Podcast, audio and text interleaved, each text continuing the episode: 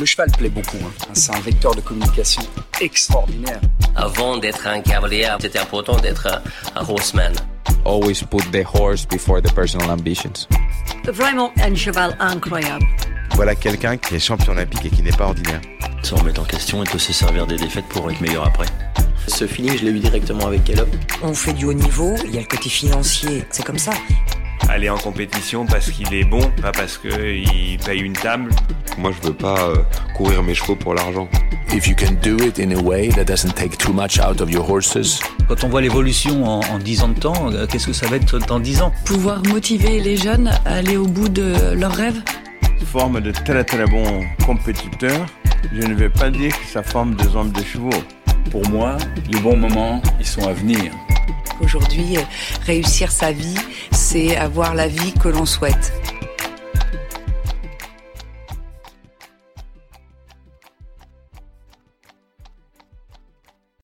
Bonjour à tous et bienvenue sur la chaîne I'm Equestrian. Depuis 4 ans maintenant, nous vous proposons deux fois par mois d'écouter une conversation avec un homme ou une femme de cheval. Bientôt 100 épisodes seront en ligne.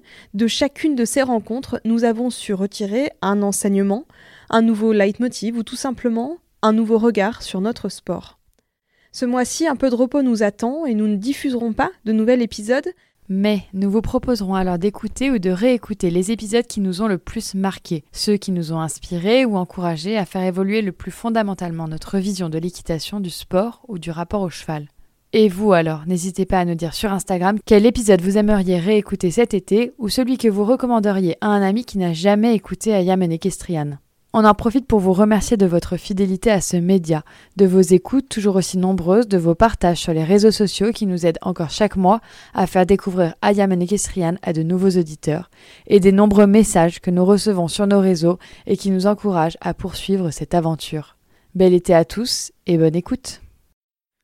Maxime Livieux le talentueux, la classe Livio l'étoile de peau. Voici les quelques titres que vous pouvez lire quand vous tapez Maxime Livieux dans votre moteur de recherche. Comme il aime à le dire, Maxime est cavalier professionnel, et par ce titre, il est évidemment cavalier, mais aussi chef d'entreprise, manager, entraîneur, businessman. Maxime Livieux a 34 ans aujourd'hui et déjà une carrière bien remplie. Après avoir commencé le haut niveau en intégrant le pôle France créé par l'École nationale de Saumur, Maxime s'installe chez lui et crée les écuries Livio qui deviendront ce qu'elles sont aujourd'hui, à savoir une installation avec plus de 60 chevaux et presque autant d'élèves. En 2014, il participe au JEM de Caen et quatre années plus tard, c'est lors des championnats du monde de Tryon qu'il prend la septième place en individuel. Entre-temps, le CCI de Pau et cette première victoire en 4 étoiles. Tous ces succès, mais aussi les opportunités de la vie, ont permis d'emmener Maxime jusqu'à Tokyo. Pas à cheval, mais bien à pied, en tant qu'entraîneur de l'équipe thaïlandaise, une aventure incroyable qui n'est pas prête de se terminer. L'euphorie et la joie pour le clan Livio, bien que ces moments aient été parsemés d'étapes plus ardues. Tout ce qui ne nous tue pas nous rend plus forts. En voici une maxime qui lui correspond bien. À force de combat contre l'injustice, de remise en question et d'une détermination sans faille, Maxime Livio revient au plus haut niveau, mais toujours avec le soutien des personnes qui lui sont chères. Un socle incroyable et indispensable de la construction de sa carrière. S'il y a bien un dénominateur commun qui nous fascine quand nous allons à la rencontre de nos invités, c'est leur intelligence, leur analyse et leur détermination. De tout ça, Maxime en est doté, et c'est pourquoi nous avons pris beaucoup de plaisir à échanger avec lui sur son histoire. J'espère que ce nouvel épisode vous plaira. Cette semaine, nous nous associons à Cavalassure pour vous proposer cet épisode. Et avant de vous présenter les différents services que propose ce leader de l'assurance des chevaux en France depuis 2001, j'aimerais déjà prendre un moment pour partager avec vous les raisons pour lesquelles, depuis une bonne décennie maintenant, tous mes chevaux sont assurés. En 2007, j'ai perdu un cheval, mon cheval, des suites d'une colique foudroyante. Et quand ça nous arrive, il y a deux questions majeures qui se posent. La première, c'est le pendant. Je dois sauver mon cheval, alors j'espère à tout prix qu'il sera opérable, mais est-ce que j'ai les moyens de financer l'opération? Et puis vient le après, et lorsque, comme ce fut mon cas, le cheval n'a pas pu être sauvé, on se demande alors comment rebondir personnellement et sportivement. Après cette expérience, j'ai fait le choix d'assurer mes chevaux pour me garantir la possibilité de couvrir les frais vétérinaires et de n'avoir au moins pas besoin de me soucier de problèmes de coups en cas de blessure, d'accident ou de colique être capable à tout moment et en toutes circonstances de faire le meilleur choix pour eux. Aussi, c'est tout naturellement que je peux vous parler aujourd'hui des services proposés par Cabal Assure.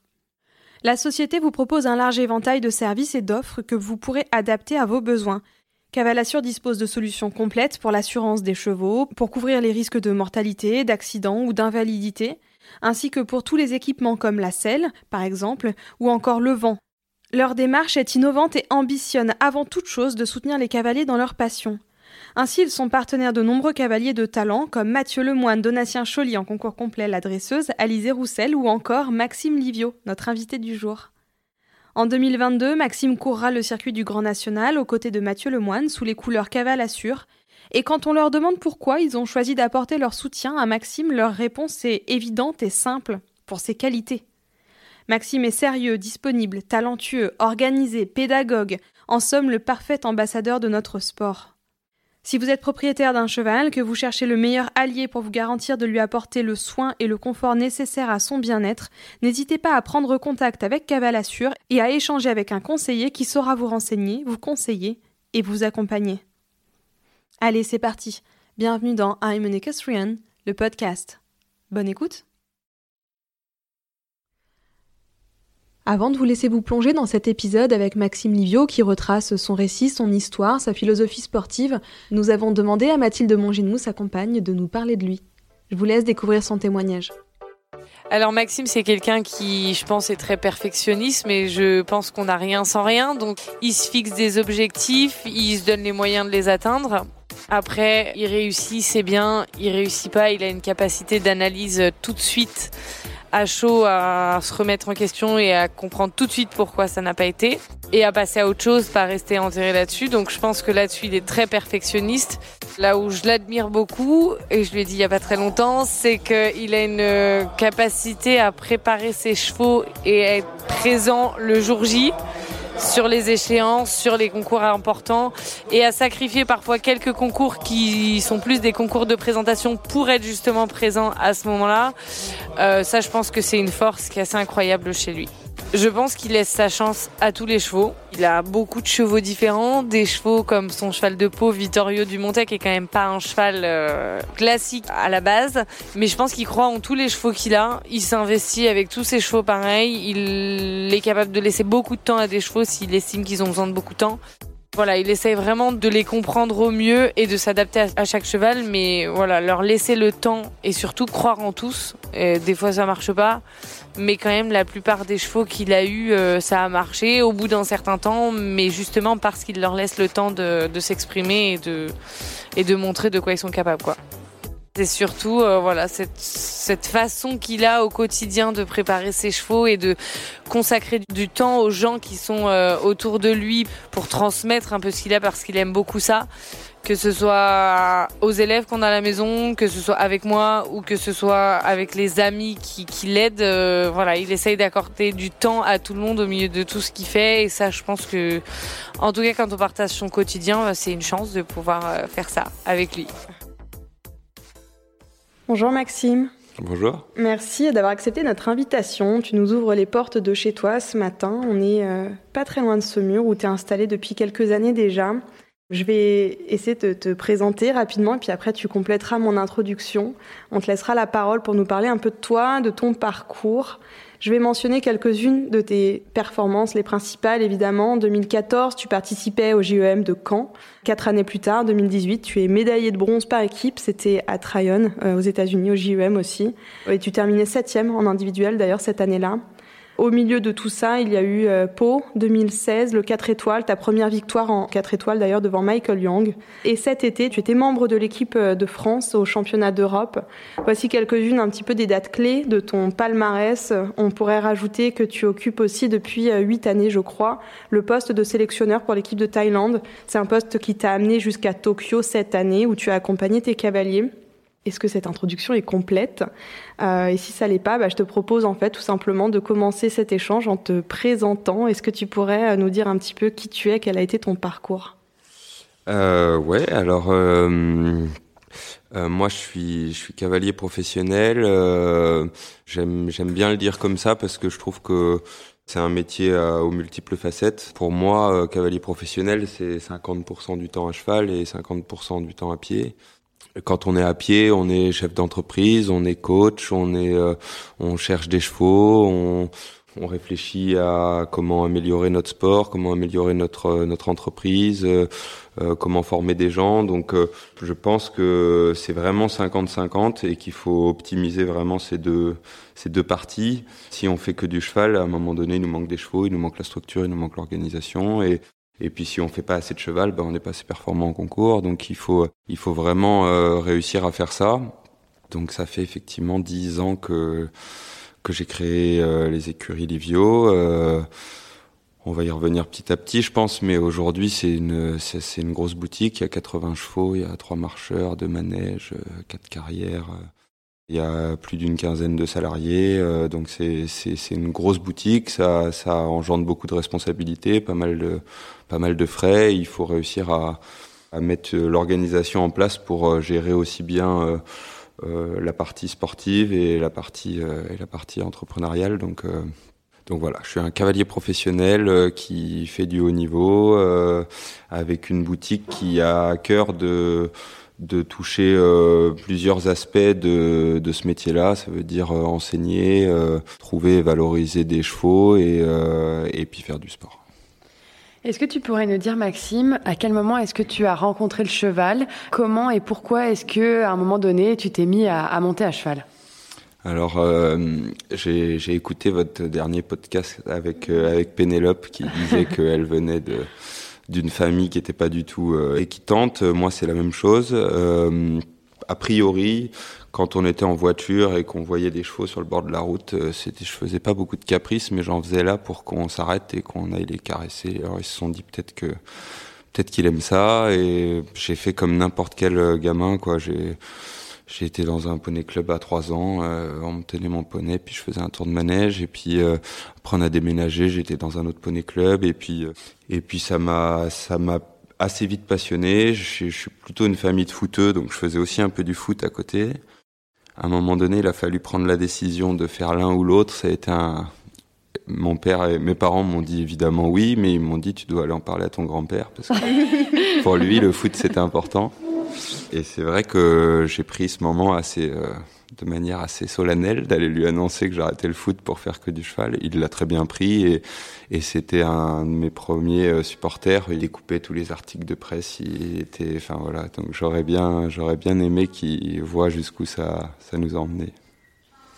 Est-ce que tu peux nous dire, euh, Maxime, quels sont tes principaux traits de personnalité, qui tu es dans la vie à la fois peut-être à pied et à cheval. Voilà, comment est-ce que euh, quelqu'un qui, qui, te connaît bien pourrait te décrire?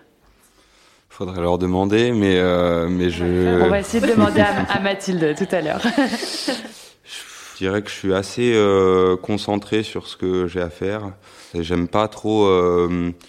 comment dire, j'aime pas trop laisser la place au hasard. Ça veut dire que si je m'engage dans un truc, ben j'ai la responsabilité d'y arriver et, et, je vais essayer de tout mettre en place pour y arriver. S'il faut que euh, je, je dorme pas la nuit pour euh, trouver une solution, je vais pas dormir la nuit pour trouver une solution. Donc je pense que des fois pour les gens qui sont autour, ça, ça, ce côté obsessionnel de d'y arriver, de trouver une solution, euh, ça fait que c'est pas toujours évident, je pense, pour les gens qui sont autour de moi. Mais à côté de ça, vu que j'essaye de vraiment organiser euh, mon temps, mes journées, j'arrive assez bien à compartimenter maintenant, surtout depuis qu'on a des enfants, parce que ça, ça change quand même pas mal l'ordre des priorités et des choses. Donc euh, voilà, j'essaie quand je suis au bureau avec Elsa à travailler sur un truc, j'essaie d'être que là-dedans. Quand je monte à cheval, je réponds pas au téléphone et puis je et puis je fais que du cheval. Et puis quand je suis avec mes enfants, j'essaie d'être qu'avec mes enfants. Et puis j'essaie de compartimenter comme ça pour faire ce que je fais à fond et pas à moitié, mais je pense que du coup, c'est vrai que il y a forcément des fois où les choses empiètent les unes sur les autres et que c'est pas facile. J'aimerais bien qu'on ait parfois un peu plus de temps euh, pour nous avec euh, Matou et, les enfants ou mais on arrive aussi à en avoir euh, même si c'est rare et,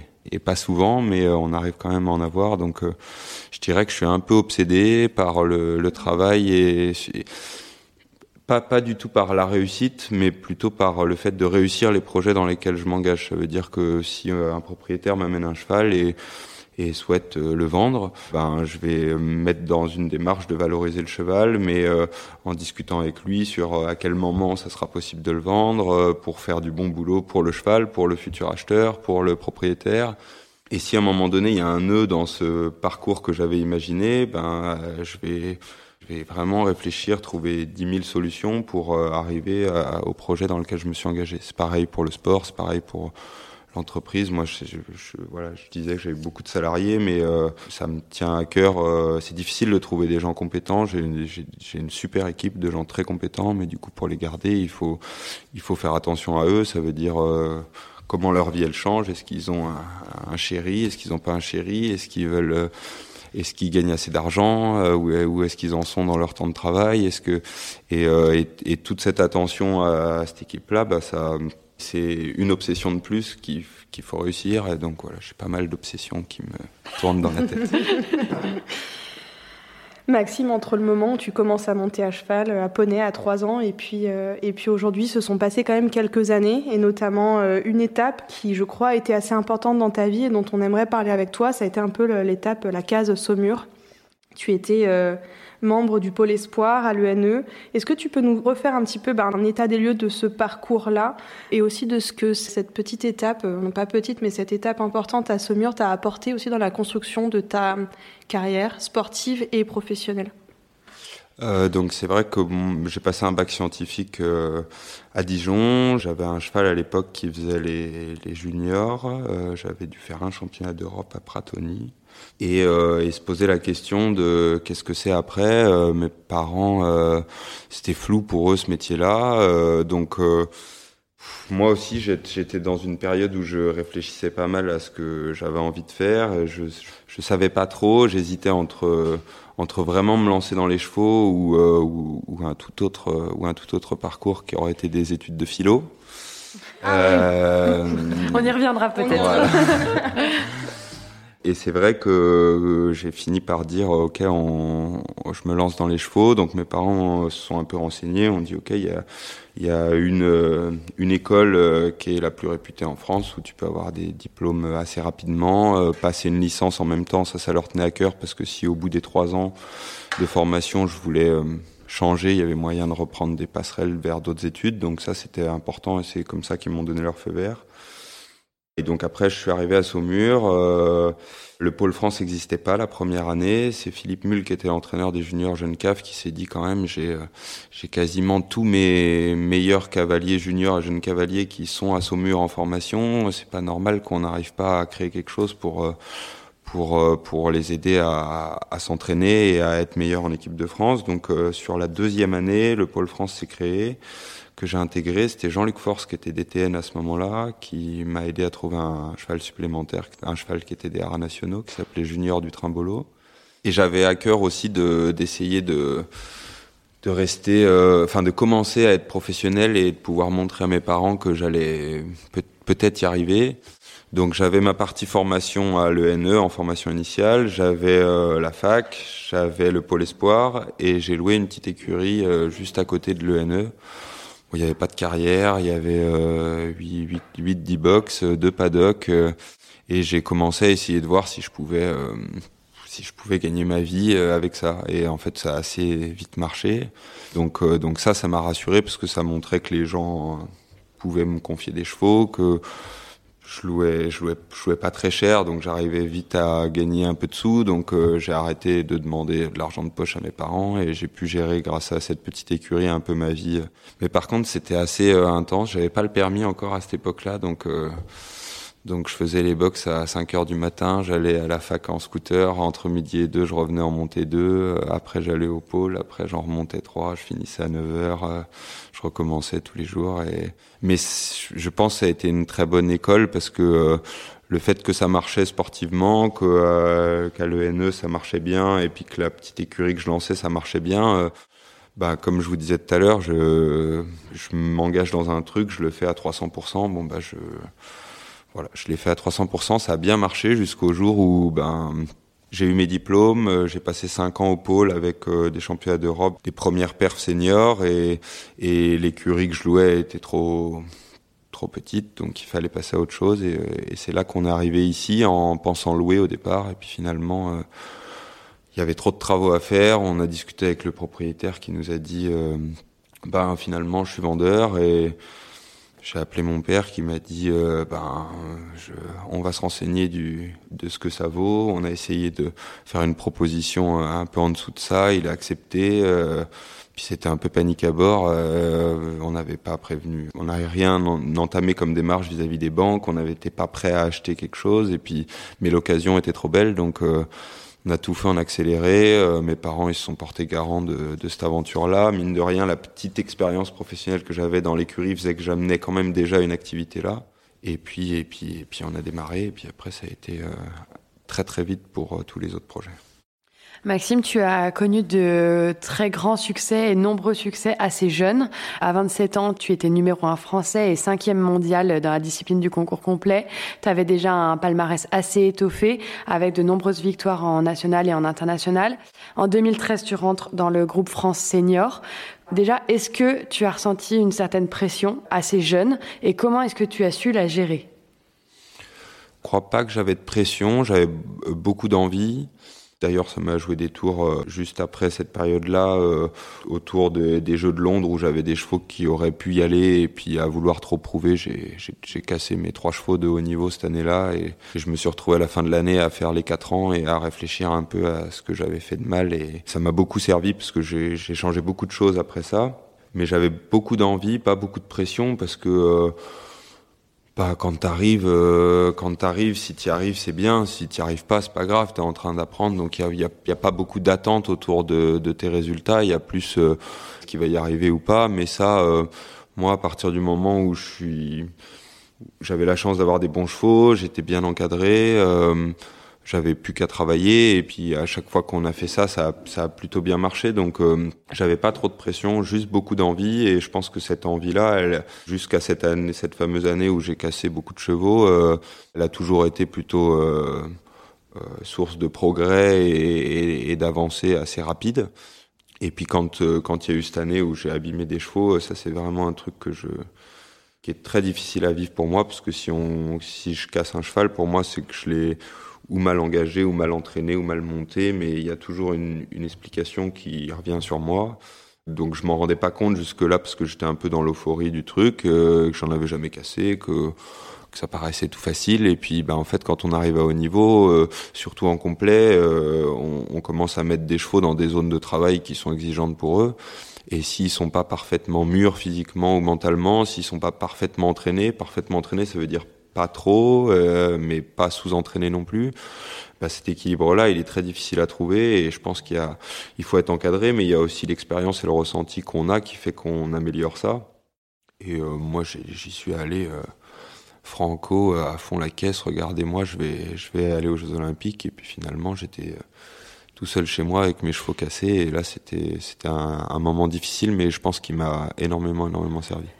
C'est intéressant que tu parles de ça parce que c'est vrai que nous, dans notre podcast, on essaye de revenir à la fois sur euh, les victoires et les grands moments et aussi sur euh, les périodes d'échecs qui font forcément avancer. T'as pris, j'imagine, beaucoup de recul sur cette période-là. Comment est-ce que ça t'a fait avancer? Quelles questions, justement, est-ce que tu t'es posé après ça pour te dire, bah, faut pas que ça recommence et le travail, faut qu'on le fasse mieux, peut-être moins vite, mais voilà, mieux? Ben en fait, je pense que j'en ai j'en ai eu plusieurs. Des j'ai eu cette année-là où j'ai cassé des chevaux. Il y a eu euh, euh, en 2009, avant ma première sélection senior, j'ai eu un grave accident où j'ai fait euh, du fauteuil roulant et, puis finalement trois mois après j'étais sur mes jambes. Mais les les 15 jours où tu fais du fauteuil roulant et, le matin quand tu te réveilles, tu peux juste appuyer sur un bouton et il faut qu'on vienne te sortir du lit et tout. Ça c'est vraiment un truc qui m'a marqué parce qu'en fait on se rend pas compte que sauter de son lit le matin euh, pour aller faire sa journée c'est un luxe quoi et que et du coup comme ça ça m'est arrivé euh, là aussi je me suis dit euh, va falloir un petit peu réfléchir euh, et tant que ça nous est pas arrivé on, on en a conscience mais on se rend pas compte à quel point ça, ça peut ça peut tourner euh, donc il euh, y a eu ça pour moi, il y a eu cette, cette année euh, en 2012 pour les Jeux de Londres, où ça a été du côté de mes chevaux. Après il y a eu l'épisode de Caen, mais j'ai l'impression que à chaque fois ça m'a mis un coup.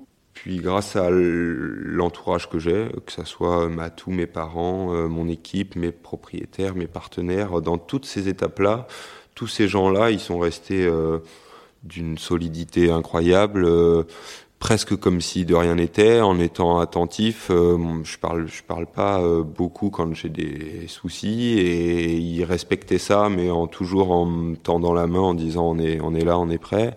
Et du coup, je me suis servi euh, par moment de Matou, par moment de mes parents, par moment de mes amis, par moment j'ai discuté avec avec d'autres. moi, je sais que par exemple, si je reviens sur l'année où j'ai cassé mes chevaux, après ça, j'ai été travailler un peu chez Nicolas, cousin, et, là-bas, j'ai vachement appris. J'ai appris vachement de choses avec Jean-Yves, son père, sur euh, comment on nourrit un cheval, comment on regarde s'il va bien, comment, euh, comment on voit s'il monte en puissance ou pas. J'ai appris avec Nico la gagne. Chez Nico, c'est hallucinant. Hein, quand euh, je me souviens d'un concours, un grand national où il était deuxième, troisième, quatrième, tout le monde se faisait la gueule parce qu'il n'avait pas gagné. C'était gagné. Euh, par contre, on gagnait les quatre ans, on buvait un coup, on était deuxième, troisième, quatrième du Grand National, on buvait pas de coup. Euh, il y a que la victoire qui compte, et ça, c'était aussi un bel apprentissage. Et puis j'ai vu surtout euh, comment il préparait ses chevaux et comment il les galopait, et je me suis rendu compte que je faisais pas tout à fait comme ça, et du coup, j'ai vraiment essayé d'apprendre de cette période-là, et j'ai pas mal changé ma façon de faire. Donc d'un problème qui m'est arrivé, euh, une fois que le, coup de massue est, passé, euh, grâce à mon entourage, on a toujours réussi à, trouver des solutions. Des fois, la première n'était pas la bonne, mais ça ouvrait des pistes pour euh, la deuxième, la troisième, et puis la quatrième, on trouvait un certain équilibre. Après, moi, il y a un truc que des fois, Matou, elle me dit que je suis pas assez euphorique quand je quand j'ai une perf ou que je suis pas très démonstratif, mais en fait j'essaye d'avoir la même analyse que je gagne ou que je rate, parce que euh, pour moi, même quand on gagne une épreuve, il y a des choses qu'on a ratées, et c'est pas parce qu'on a gagné qu'on a tout fait bien. Et du coup, euh, je pense que la gestion de ces émotions pour faire du sport, elle est, euh, elle est hyper importante. Steve, qui est le coach des élèves, il dit il n'y a pas de sport sans émotion, mais il n'y a pas de sport sans gestion des émotions. Et je trouve que c'est une, une belle phrase et qu'il a raison. Mais je pense vraiment que moi, quand je saute le dernier d'un parcours, que je sois maxi ou que, ou que j'ai eu un refus, je suis en train de me dire ça j'ai réussi, ça j'ai raté. Je suis pas en train de, de juste de profiter du résultat. Et c'est pour ça que des fois je passe la ligne et puis euh, que j'ai gagné ou pas, on n'a pas l'impression que je sois très content. En fait, si, mais j'essaie toujours d'être dans une espèce d'analyse qui permet que parce que des fois on gagne mais en ratant des trucs et si on s'en rend pas compte le coup d'après on va pas gagner. Donc euh, donc moi j'essaie toujours de me dire ben là j'ai gagné c'est bien. Par exemple si je reprends la perf de Caruso euh, la semaine dernière euh, c'est ce que j'ai dit à Matou. Je lui ai dit là on était 20 le cheval il a fait un super concours par rapport à ce qu'il était prêt à faire mais n'empêche que je dresse à 27 je finis à 35 euh, j'ai 8 secondes sur le cross, j'ai 4 points au CSO. Euh, je dis ça, euh, si l'année prochaine je refais une perf comme ça sur un 4 étoiles long où il y a plus de concurrence, bah, je vais finir 15e. Euh, par contre, si je continue à grappiller quelques points en dressage et que je corrige les deux trucs que, que j'ai pas bien fait, et eh ben, il peut être sur le podium d'un 4 étoiles long. mais si on se contente juste, ah, je suis deuxième, c'est super, tout le monde me félicite, et, qu'on n'ouvre pas les yeux sur bah, ce qu'on a fait de bien, il faut, il faut le savoir, mais ce qu'on a raté, ben, je trouve qu'on peut vite laisser des choses en route, quoi. On sent que tu te remets beaucoup en question. Peut-être c'est ton côté euh, philo aussi. Euh, il y a un sujet que tu as mentionné et comme tu as aussi mentionné que tu avais écouté l'épisode avec Pénélope, je vais faire le parallèle. Tu parlais de Caen, que c'était aussi une période compliquée. On a euh, évoqué un peu hein, l'après-Tokyo avec Pénélope et surtout les réseaux sociaux. Comment toi, tu as vécu cette période-là hors sportive? Là, on a beaucoup parlé un petit peu de ta gestion, un peu de, des erreurs sportives, de comment s'améliorer et tout, mais comment tu gères aussi la visibilité, la notoriété, l'exposition que vous êtes obligé un petit peu de gérer aussi, vous, les cavaliers de haut niveau, euh, les sportifs de haut niveau, tout simplement. Est-ce que tu t'es retrouvé aussi dans l'épisode de Pénélope, par exemple, ou est-ce que toi, tu as une gestion totalement différente de, de cette visibilité-là? Bah, Je pense qu'il y a un avant-camp et un après-camp. Ça veut dire que hum, comme je disais, j'avais euh, j'avais énormément d'envie, d'envie, d'envie, envie de montrer que j'avais des bons chevaux, que j'étais capable d'être un bon cavalier et, euh, et l'envie de le montrer, ben ça fait que j'étais présent dans, dans beaucoup de médias. En fait, je répondais favorablement à tout euh, et en fait, ben on se rend compte que tant que tant qu'on est euh, tant qu'on rate rien entre guillemets, euh, bah, ces médias-là c'est plutôt une c'est plutôt une aide, mais il y a, vite un, retour euh, négatif si jamais on rate quelque chose ou que et donc euh, après après tout ce qui s'est passé à Caen, puis ça a été ça a été long parce qu'en fait nous on a essayé vraiment de se défendre jusqu'au bout et, et chose qui était, j'avais discuté avec Philippe Gerda à l'époque, qui m'avait dit, tu sais, tu devrais pas te battre parce que dans tous les cas, tu auras une sanction et dans tous les cas, euh, tu vas devoir la, la, vivre cette sanction. Mais si tu te bats euh, six mois et que tu prends six mois, bah tu vas être arrêté un an. Alors que si maintenant tu dis euh, bon bah ok, je laisse tomber, euh, tu vas prendre six mois et dans six mois t'es à cheval et on n'en parle plus. Et, et moi, ça m'était complètement insupportable de, en gros, juste de dire euh, bon bah d'accord, parce que parce que c'était pas possible. L'injustice, c'est vraiment dans, dans, tous les domaines. Et, et moi, j'ai plutôt toujours, eu de la chance par rapport à beaucoup d'autres gens dans la vie qui ont moins de chance et qui vivent beaucoup d'injustice. Hein. Je parle pas du cheval et je parle de, de la vie en général. Mais, euh, mais c'est vrai qu'après ça, quand j'ai vu... Euh, euh, ben, y avait il y, avait beaucoup de gens qui, que j'avais l'impression qui, qui, étaient derrière moi, qui me soutenaient et, et en fait j'ai vite fait le tri entre ceux qui ont retourné leur veste, ceux qui le, le, cercle dont je parlais qui a toujours été aussi solide, aussi autant derrière moi, et puis il y a tous les intermédiaires qui ont été neutres. Euh, mais donc du coup après ça je me suis dit il y a déjà euh, tous les avis ne m'intéressent plus. Il y a l'avis de certaines personnes qui comptent énormément. Ça veut dire que si eux, à demain, ils viennent me dire euh, là, ce que tu fais, ça va pas, euh, je vais, tout remettre en question, je vais réfléchir. Par contre, si euh, les gens en dehors de ce cercle-là, même ou même pas, aiment ce que je fais ou aiment pas ce que je fais, ça, ça m'importe peu, parce que je pense que je pense que on peut pas plaire à tout le monde et, et l'important c'est que dans le dans le cercle serré euh, des gens dont la vie compte beaucoup, il y a a pas que des gens du cheval, il y a ma famille, il y a mes parents, il y a y a des amis euh, et, et, ces gens-là, ils peuvent avoir un, un, un, droit de regard et un avis sur tous les aspects de ma vie et je les écouterai dans, dans tous les cas. En dehors de ça, c'est pas très important et j'ai fait un peu pareil. Euh, dans ma gestion des médias, euh, je montrais beaucoup mon système, euh, les choses que je faisais, et, en fait, je me rends compte que ça apportait peu, euh, mais que ça pouvait coûter beaucoup. Donc, du coup, j'ai fait attention à, à être un peu moins dispo pour les médias, à choisir un peu plus les médias qui pouvaient présenter un intérêt pour moi plutôt que moi présenter un intérêt aux médias et je trouvais que c'était euh, ça a été un, vrai tournant dans ma façon de gérer euh, mon image et, ce que j'avais envie de donner. Avant, je réfléchissais pas. C'est comme avant d'avoir cassé mes chevaux, je réfléchissais pas, j'y allais, j'y allais, j'y allais. Et mon père, il m'a dit un truc qui a été assez important. Mon père, c'est un, un, chef d'entreprise euh, travaille dans le développement durable depuis 40 euh, ans, plus de 40 ans maintenant, et euh, il a beaucoup fait grossir son entreprise. Et puis, euh, et puis il m'a dit, tu sais, moi j'ai dû attendre d'avoir 40 ans pour avoir un pépin dans ma boîte qui a fait que j'ai fait le tri dans mes relations.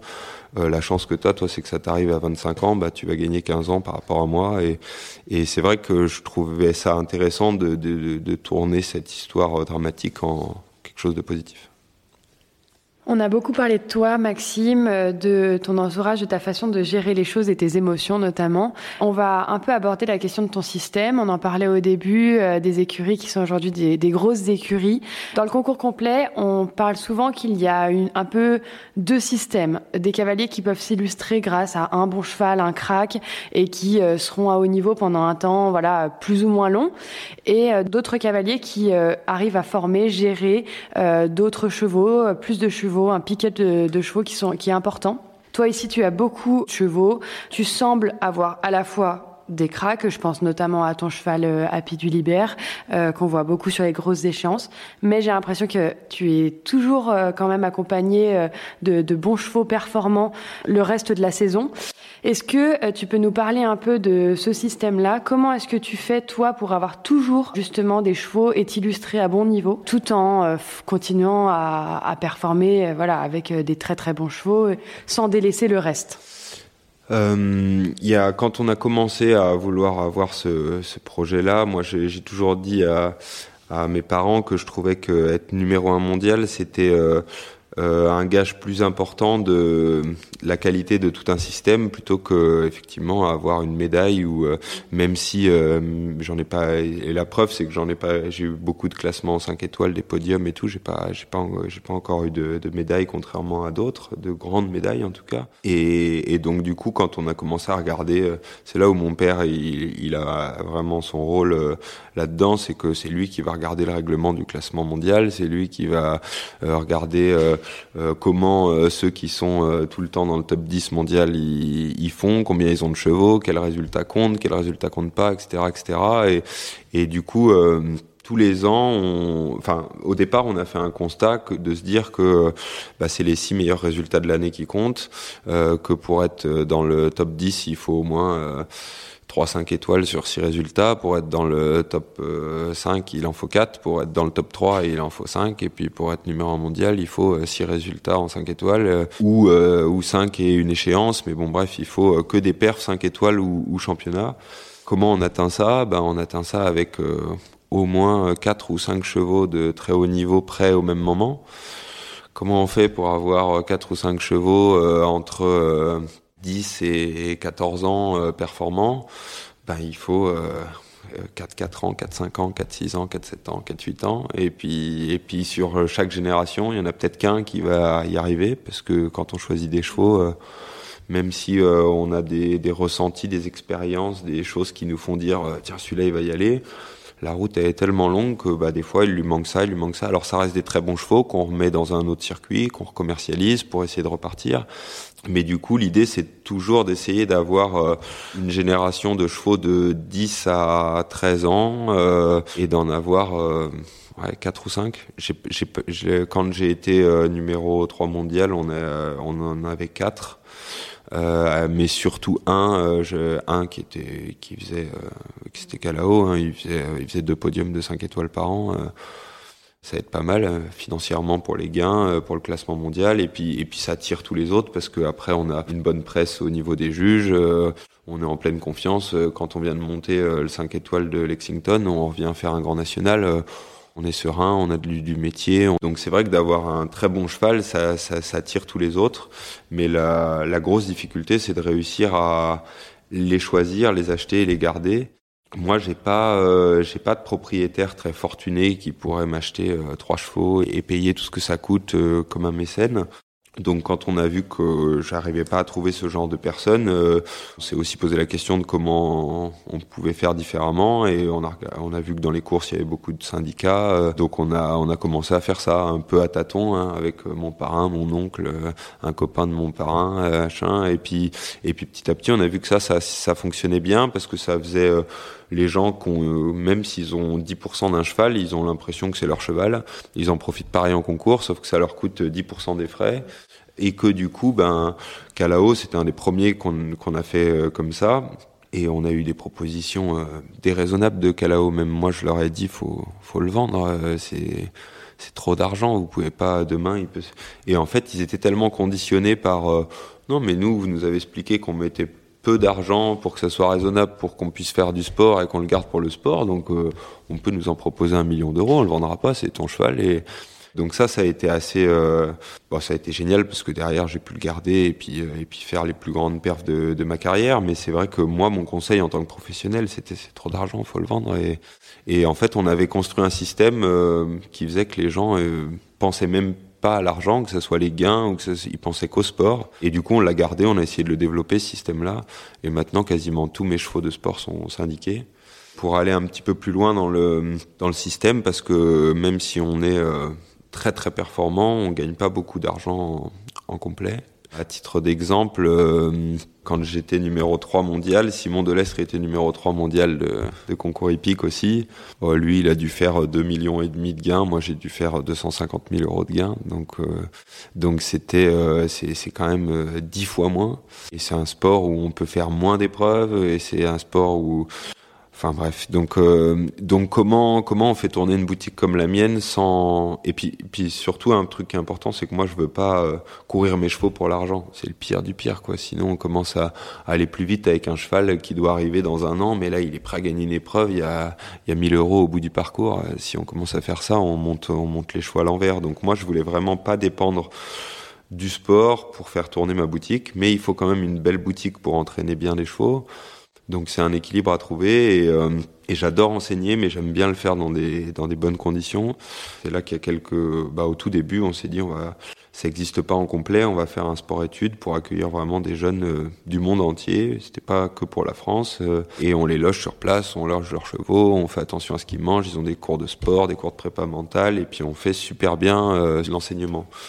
Donc ça, ça, ça, a bien marché et ça a très vite de l'ampleur. On a une liste d'attente pour rentrer au sport-études tous les ans parce que les, les élèves y restent longtemps. Donc en plus, ça amène une certaine stabilité économique dans un système où c'est, enfin dans, une, dans un monde où c'est pas facile d'avoir une stabilité économique. Et puis le dernier truc que j'ai créé pour consolider un petit peu ça, euh, c'est un fonds d'investissement qui investit dans des chevaux de commerce.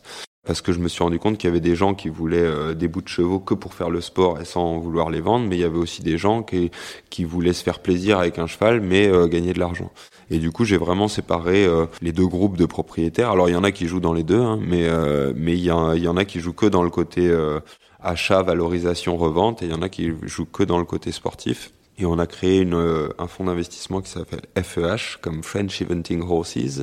Et alors, pour la petite histoire, c'est mon père, il y a 10 ou 12 ans, ou 15 ans peut-être, qui euh, avait commencé à se rendre compte que ben il y avait beaucoup de cavaliers étrangers euh, qui avaient des chevaux français. Et du coup, il a regardé, euh, il a tapé French Eventing Horses. il a vu que ça menait à pas grand-chose, à plein de sites quelconques mais euh, pas des sites français vu que c'est en anglais. Il a regardé si le nom de domaine était dispo et, personne l'avait jamais acheté, donc il a acheté tous les noms de domaine French Eventing Horses en se disant ça va bien servir un jour. Et 15 ans après, on fait ce, label de, détection, de formation. Euh, alors c'est pas que des chevaux de haut niveau, hein, on essaie de labelliser des chevaux de 1 à 5 étoiles. Par contre, il faut qu'ils aient, euh, voilà, faut qu'ils rentrent dans un certain cahier des charges. Moi, je suis prestataire de service pour cette entreprise. Ça veut dire que je, suis, je fais partie de la sélection. J'ai la formation des choix à faire et puis, euh, et puis la commercialisation. Et ça, je trouve que c'est un système assez intéressant qui n'existe pas, pas beaucoup encore, mais qui permet de c'est un monde un peu archaïque les chevaux et je pense qu'il faut essayer euh, de garder tout ce qui est bien dans ce qui se fait depuis des années. Je pense qu'en France on a des très bons éleveurs, je pense qu'on a des très bons chevaux, je pense que on a des très bons cavaliers, mais euh, mais tout ça après il faut essayer de, de fluidifier toutes ces compétences pour que pour que ça soit mieux. Là aux Jeux Olympiques en concours complet sur les huit premières places il y a quand même sept chevaux français pour cinq nations différentes. Euh, si on n'arrive pas, à, ouais, ouais, si on n'arrive pas à, à surfer là-dessus pour montrer que le, le, le sel français est un cheval formidable pour le complet, c'est que c'est qu'on a raté quelque chose. T'as dit beaucoup de choses. c'est beaucoup de choses que, dont on va détailler. Dont on va discuter. Il y avait une chose que je voulais parler avec toi. Donc, tu as, tu as construit un système qui marche très bien. S'il y a aussi une chose euh, par laquelle tu t'illustres, je trouve. En tout cas, moi qui regarde pas beaucoup de concours complets, j'ai deux parcours en tête. C'est évidemment Caen et c'est ta victoire à Pau où, où j'étais présente. Et les deux fois, je me suis fait la même réflexion. Le dénominateur commun de ces deux performances, c'est quand même la qualité de ton équitation dans l'épreuve de jumping, qui est aussi la seule que je suis capable un petit peu d'observer avec un œil plus averti. Mais je peux pas m'empêcher de me dire que euh, tu partages ta vie quand même avec Mathilde Monginou, que tu as mentionné plusieurs fois, qu'on connaît très bien puisqu'elle était de notre région, qui est une cavalière euh, émérite, saut qui a vraiment fait des belles performances, qui avait une équitation incroyable depuis autant de temps que je puisse me souvenir. Comment est-ce que tu pourrais euh, estimer, juger qu'elle t'apporte au quotidien aussi un regard, une aide, notamment dans cette discipline qui, euh, ben, qui intervient à la fin, vous, de votre compétition, qui peut être aussi un peu juge de paix euh, dans la performance? Alors, c'est pas compliqué. Après ma période chez Nicolas, je montais comme Nicolas. Ça veut dire que euh, c'était l'efficacité qui primait, euh, quelle que soit la manière de faire sauter les chevaux, fallait faire sans faute. Ça a été une période très utile parce que euh, parce que ça m'a appris qu'on pouvait exploiter des chevaux, les aider à faire sans faute, et ça, je pense que c'était c'est important de passer par là et de le comprendre. Par contre, euh, ça peut vite être un cercle vicieux dans lequel on tombe. Ça veut dire que bah, plus on les monte comme ça, plus ils ont besoin d'être aidés, et puis euh, plus ils ont besoin d'être aidés, plus faut qu'on en fasse. Et puis, et puis, bah, il y a un moment donné où je trouve que ça, il y a une certaine limite qui arrive. Et puis euh, après ça, j'ai travaillé avec Tristan Chambry, euh, qui a été un de mes premiers grands entraîneurs de dressage. Et lui, il m'a beaucoup appris en dressage, mais c'est pour ça que ça a un lien, c'est que si c'est le cheval qui fait, il va donner 100, 100% ou 120%. Si c'est le cavalier qui fait faire, il va donner 80% le cheval. Et du coup, Tristan, il m'a vraiment appris ça. Euh, un cheval qui est devant, il avance tout seul. Un cheval, qui se tient, il se tient tout seul. Combien de fois il m'a dit, euh, euh, il se tient, bah lâche-le pour voir. Je, cédais et le cheval accélérait. Bah tu vois, il se tient pas. Et même si c'est le poids des rênes, c'est est-ce qu'il se tient ou est-ce qu'il se tient pas. Et, et, et, du coup, quand j'ai commencé à avoir cet état d'esprit-là avec les chevaux sur le plat, euh, j'étais euh, aussi, c'était au début de notre relation avec Mathilde et je la voyais monter aussi avec, euh, comme tu disais, avec une équitation assez incroyable, très tout en souplesse, tout en facilité. Les chevaux, ils forcent jamais. Euh, et moi, j'avais de l'efficacité. Elle il pouvait lui manquer parfois un petit peu d'efficacité. Euh, moi, j'en avais trop. Et, et du coup, ben, on, on s'est échangé des chevaux, on a discuté de certaines choses. Euh, et puis après, j'ai toujours fait un peu de saut d'obstacle parce que j'adore ça. Et quand on s'est installé avec Mathilde, on a eu une activité CSO un petit peu plus importante que ce que j'avais. Et du coup, ça m'a aussi permis d'aller la, la, voir sur des grosses épreuves. Et, et si j'y vais, moi, je passe euh, ma journée du matin au soir euh, à regarder les cavaliers que j'ai envie de regarder. Eh, tiens, lui, il fait ça, lui, il fait ça, pourquoi lui, il a fait ça, lui, il a changé de mort par rapport à hier, lui, ci, lui, ça. Et, et du coup, ça m'a donné plein d'idées. Euh, on a essayé de faire d'autres échanges de chevaux, on allait en concours ensemble. Et Mathilde, elle est, elle, elle va jamais oser dire tu devrais faire ci, tu devrais faire ça, parce que parce qu'elle estime que c'est pas son rôle, alors que alors que moi je pense qu'elle pourrait tout à fait euh, plus intervenir ou plus me dire des choses, mais elle, va pas oser. Par contre, euh, ça va être quand on va être complètement en train de faire autre chose. Tiens, j'ai pensé à ça. Tu pourrais peut-être mettre ce mort-là à tel cheval. Euh, euh, ou alors des fois là, eh, ah j'ai rêvé que tu montais avec tel cheval avec tel truc ou et tiens si on faisait ça et et puis du coup ça fait son bout de chemin. Des fois j'essaye, elle est là ou elle est pas là et puis puis je dis tiens j'ai essayé ton truc, ça a fait ça, ça a fait ça. Et euh, par exemple, Caruso, ce dernier mois avant Pratoni, c'est elle qui l'a beaucoup monté parce que moi j'étais pas là. Quand j'étais à Granville bah, avec Happy, euh, je l'ai pas emmené parce que je voulais qu'il aille un peu euh, faire du, CSO. C'est elle qui l'a monté et puis qui m'a dit tiens bah j'ai j'ai essayé ça, euh, c'était pas mal. j'ai essayé ça, bon ça ça a pas marché. Et puis donc on échange beaucoup comme ça.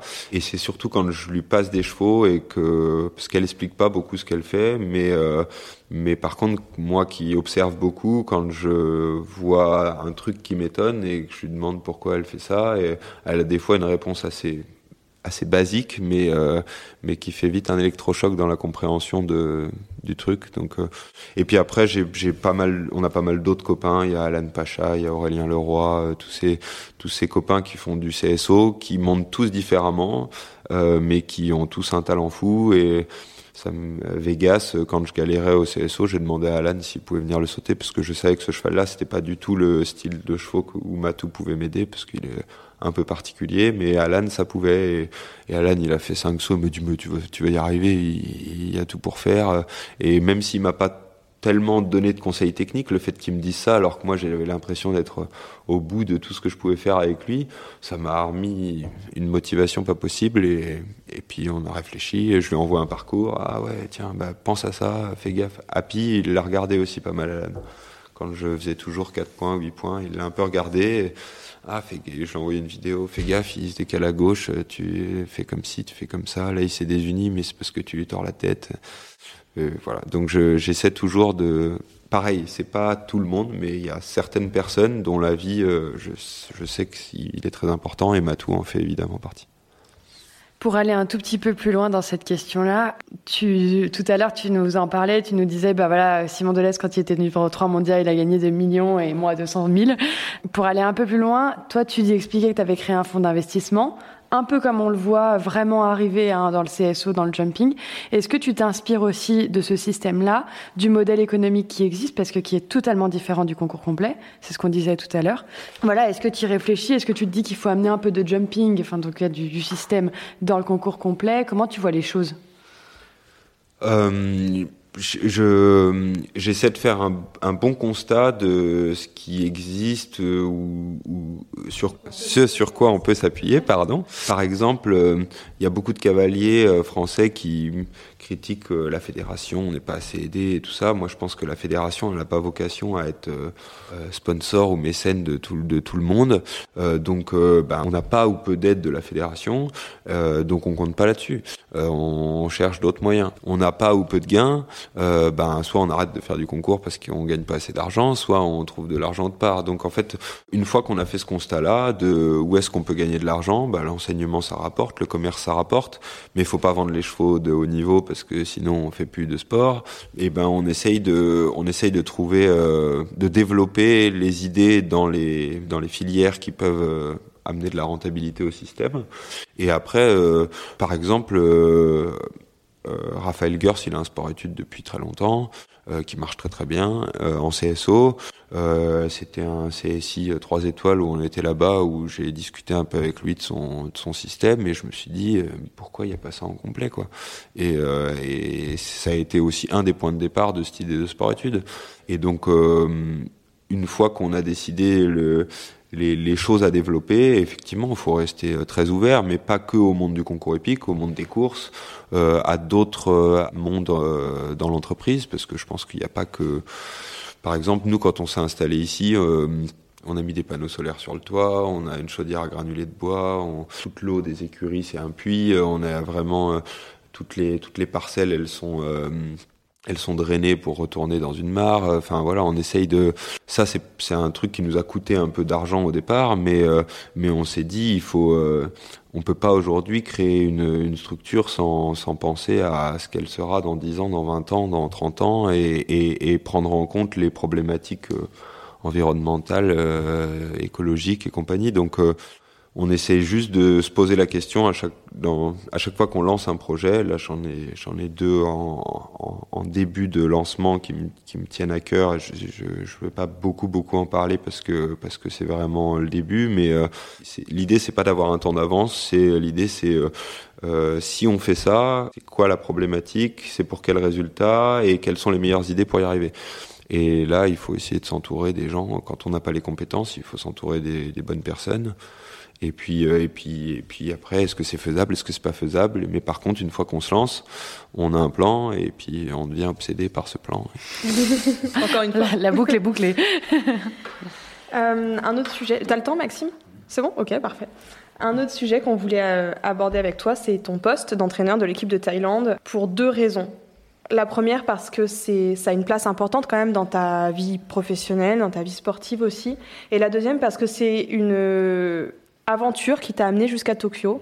Or, on le sait, tous les athlètes, mais les cavaliers nous l'ont beaucoup répété, tous ceux qu'on a reçus dans le podcast et qui ont participé à des Jeux Olympiques nous disent c'est une compétition qui n'existe pas, c'est unique, c'est singulier, et quand on ne l'a pas vécu, on ne sait pas ce que c'est.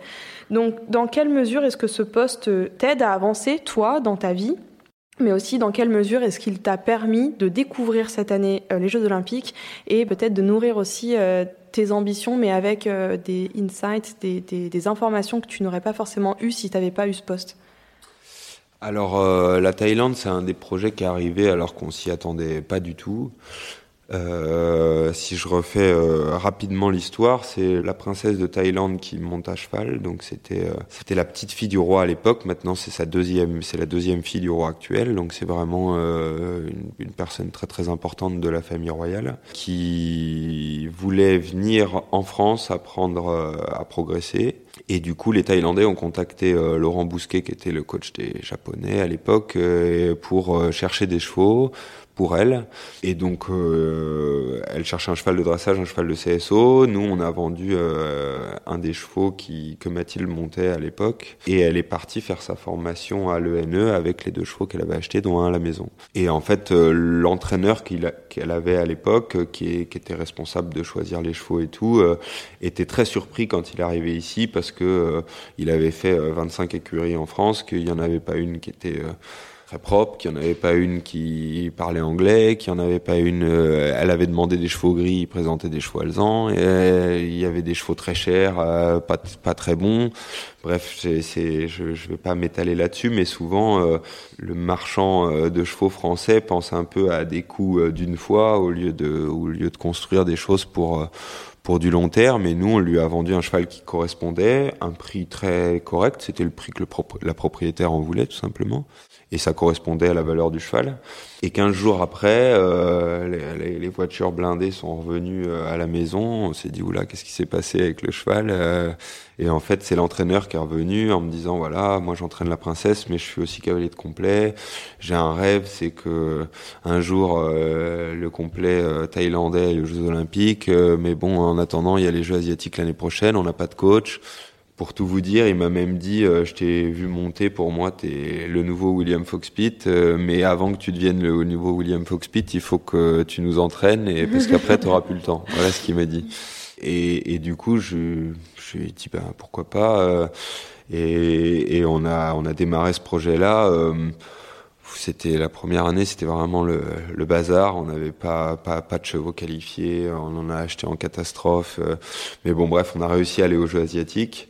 Et après les Jeux asiatiques, où, on n'a pas été très brillant, euh, on a rediscuté. les Jeux asiatiques, tous les quatre ans, c'est comme les Jeux olympiques. Et en fait, euh, la première fois que j'ai halluciné d'une compétition comme ça, c'est la première fois que j'ai été aux Jeux asiatiques avec eux, parce que c'est le standard des Jeux olympiques. Euh, il y a un village athlète, il y a un equestrian center, il y a c'est exactement la même chose que les Jeux olympiques, sauf que c'est que pour l'Asie. Il y a des sports où c'est le plus haut niveau la gymnastique, le ping-pong, le badminton, tout ça, c'est les grandes, grandes stars.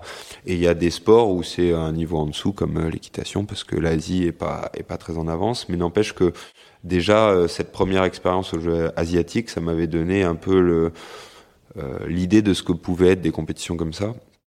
Pendant quatre ans, on a beaucoup bossé, on y est retourné quatre ans après, des, des cavaliers plus près, un système plus installé, des meilleurs chevaux, on a fait une médaille. Et là, après, ça s'est assez vite accéléré avec euh, une possible qualification pour la Thaïlande plus facile parce qu'ils sont dans le groupe du Japon et que le Japon était automatiquement qualifié. Donc c'est aussi, il y avait une petite fenêtre. On s'est servi des chevaux des Jeux asiatiques pour, euh, hop, essayer de se qualifier. Ça a marché. Et puis là, après, c'était un peu branle-bas de combat parce qu'on avait six mois pour euh, faire des qualifier des couples en quatre étoiles longs, mais on n'avait pas les chevaux, donc il fallait acheter des chevaux. La, la, la Thaïlande, c'est c'est pas une nation qui peut mettre euh, un chèque en blanc pour acheter des chevaux, quoi. Donc ils, ils réfléchissent à ce qu'ils font. Donc moi, j'ai eu pas mal de contraintes. On a dû acheter des chevaux d'abord de cross parce que c'était important. C'est ça le plus difficile à haut niveau. Euh, et puis et puis s'arranger du reste. Euh, les cavaliers en six mois, ils ont ils ont fait ce que des fois personne n'arrive à faire ou des fois des gens font en cinq saisons. Ils l'ont fait euh, trois étoiles court, trois étoiles long, donc quatre étoiles court, quatre étoiles long. Et ils l'ont fait en six mois, c'est assez incroyable. Et puis on s'est qualifié, et puis on a été au jeu. Donc j'avais une idée de, de ce que ça allait être. Après, c'était euh, assez sympa de le, de le voir comme ça. Je pense que j'ai trouvé ça entre guillemets assez normal parce qu'il n'y avait pas de public et que je pense que ça a énormément changé la donne. Euh, si je dis, euh, si je compare un peu les deux, pour moi, la, la, grosse différence entre les Jeux asiatiques et les Jeux olympiques, c'est qu'aux Jeux olympiques, les tribunes, elles sont euh, deux fois plus grande et deux fois plus pleine qu'aux Jeux asiatiques. Euh, par contre, la médiatisation, l'organisation, euh, la pression, tout ça, c'est la même chose. Mais du coup, Tokyo, même si c'était ma première euh, expérience sur place, ça, ça a vraiment Enfin, il y avait plus d'ambiance à Pau euh, cette année que à que, que, que à Tokyo quoi. C'était vraiment en catimini. Euh, on se parlait. Euh, fallait pas fallait pas tousser dans les tribunes pendant la, la, la, reprise de dressage. Tout le monde tout le monde nous aurait entendu. Donc c'est vrai que c'était très particulier. On sentait quand même toute la pression sportive de l'événement, mais il n'y avait pas du tout l'ambiance mmh. Mmh. l'ambiance escomptée. Julia, quand elle saute le dernier. Et, bah, y a dix drapeaux allemands qui sont qui sont levés et euh, et on, a senti toute l'importance de ce titre et, et c'était euh, c'était magnifique. Il y a des gens qui pleuraient, il y a des mais euh, mais le, fait de, enfin moi qui ai vécu euh, le CSO des Jeux Mondiaux à Caen en France dans un stade de 25 000 personnes, imaginez ce stade vide.